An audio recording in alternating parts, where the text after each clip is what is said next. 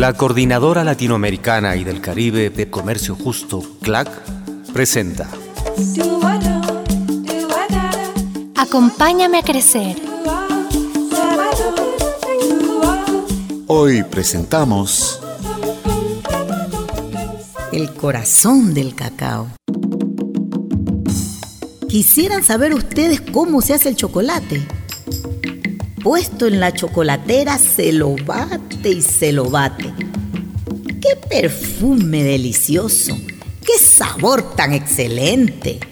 Este manjar tan sabroso hay que tomarlo caliente. Yo les diré con franqueza que el chocolate provoca. ¿No es cierto que a usted también se le hace agüita la boca?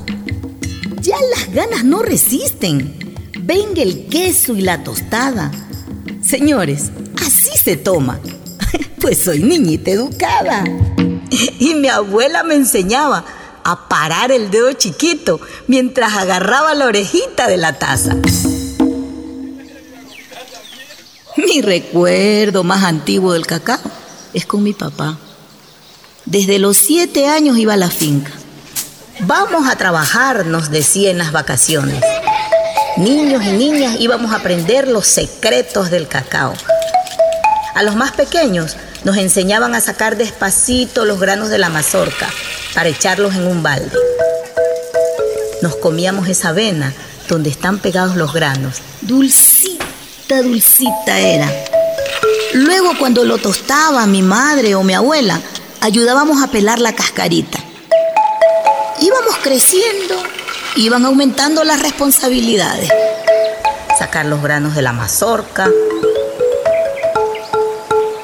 ayudar a tender los granos para el secado, escoger y limpiar. El ingreso que nuestra familia tenía era del cacao y todas y todos en la medida de nuestras posibilidades ayudábamos. Aquí en la costa norte del Ecuador, el cacao acompañaba la vida de la gente. Se vendía cacao para tener los gastos de la casa y se tomaba chocolate en el desayuno o la merienda.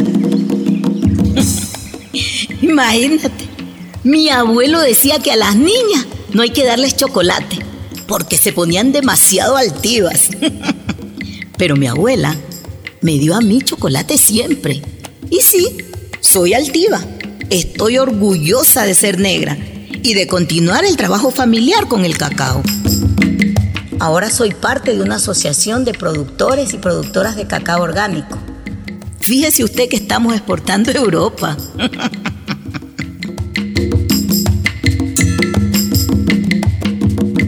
Aprender los saberes de las culturas ancestrales es un aprendizaje temprano que en muchos casos permite desarrollar medios propios y alternativos de subsistencia. La infancia es tiempo de crecer, jugar y aprender. Es tiempo de escuela, familia y amistades. El trabajo en la finca familiar puede ser parte de su aprendizaje siempre y cuando no sea su ocupación principal, sino tareas ligeras, adecuadas a su capacidad y madurez, por pocas horas y supervisado por un familiar. Si el trabajo impide que vayan a la escuela o combinan escuela con trabajo largo y pesado, si el trabajo les quita tiempo para jugar, divertirse y descansar, si se exponen a peligros o ambientes inapropiados para su edad, es trabajo infantil. Es trabajo infantil. Todo trabajo que pueda afectar la salud, el bienestar y el desarrollo de niños, niñas y adolescentes es trabajo infantil.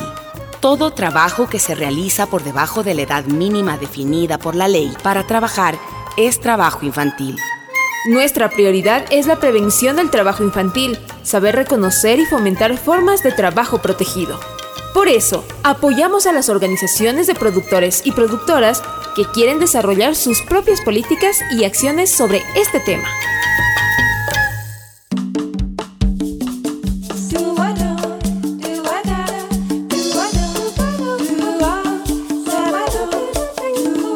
Acompáñame a crecer. Es una producción de la Coordinadora Latinoamericana y del Caribe de Comercio Justo, CLAC.